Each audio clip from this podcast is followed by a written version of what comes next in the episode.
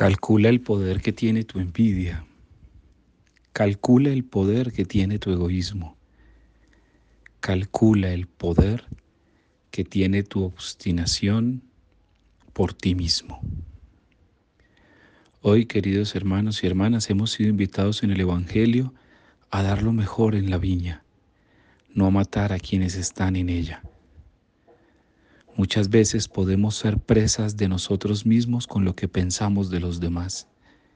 Y esto nos lleva a grandes consecuencias, y consecuencias no necesariamente positivas. La envidia se puede volver ese caldo de cultivo de las peores actitudes de la vida. No envidies a tu hermano, no envidies a tu hermana, Valórate a ti mismo con lo que eres y con lo que tienes para dar. Dios nos hizo sus hijos y por eso somos libres. Cuando envidiamos al otro, procuramos su daño. Cuando envidiamos al otro, necesariamente lo juzgamos con nuestras actitudes, pensamientos y sentimientos. Por algo la envidia doctrinalmente en nuestra iglesia es un pecado y es un pecado capital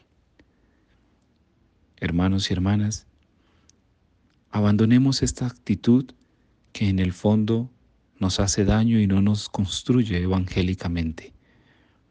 No destruyamos al otro simplemente porque puede ser mejor que yo, o puede hablar mejor que yo, o sentir mejor que yo.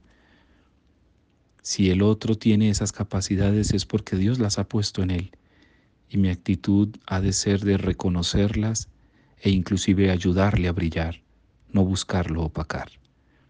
Que el Señor nos dé la paz y que hoy podamos rescatar a los José de nuestro tiempo para que no matemos al Hijo de la viña.